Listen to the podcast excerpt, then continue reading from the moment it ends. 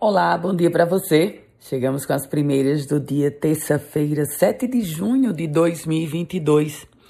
Em Natal, o gasto médio com o presente e tudo dos namorados deve aumentar 4,6%.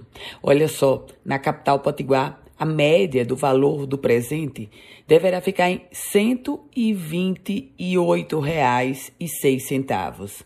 Isso quer dizer um aumento de 4,6% em relação ao mesmo período do ano passado.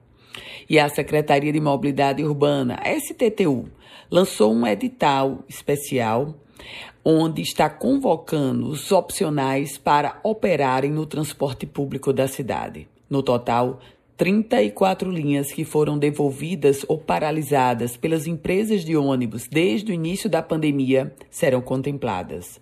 As autorizações serão concedidas em caráter temporário e a título precário para operação de até 144 veículos.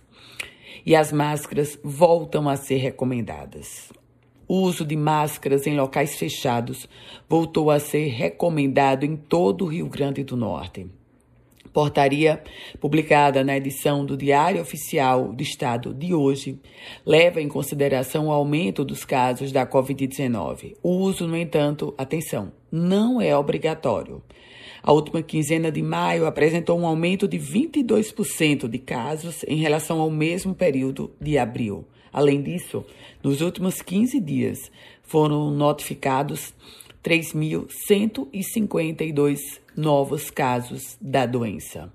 A gente fala agora sobre emprego, porque o Rio Grande do Norte criou 1.588 empregos formais no mês de abril, depois de uma retração que aconteceu em março. O Estado de Potiguar contribuiu com a criação desses novos postos de trabalho, resultado de 15.732 admissões e 14.144 demissões.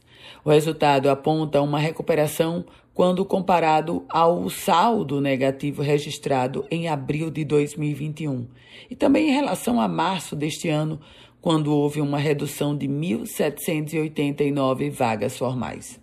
Aliás, em todo o país, o crescimento foi de 0,48%. Portanto, a média do Rio Grande do Norte ficou abaixo da nacional.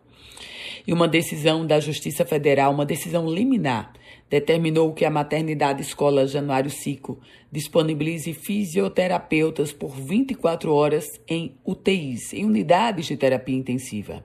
Essa ação foi impetrada pelo Conselho Regional de Fisioterapia. Polícia. Após explodir a porta de um supermercado, criminosos assaltaram o estabelecimento. Isso foi na cidade de Brejinho, na região agreste do estado.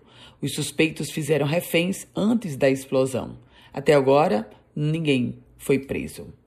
E a aeronáutica começou a perícia do helicóptero que caiu lá em Currais Novos, na região do Seridó. Um acidente que infelizmente culminou com a morte de três pessoas.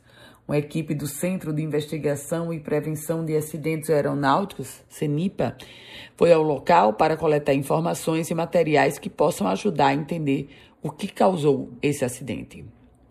Com as primeiras notícias do dia, Ana Ruth Dantas. Quer compartilhar esse boletim? Fique à vontade. Quer começar a receber esse boletim? Basta mandar uma mensagem para o nosso WhatsApp. É o 987 16 8787. Um ótimo dia para você.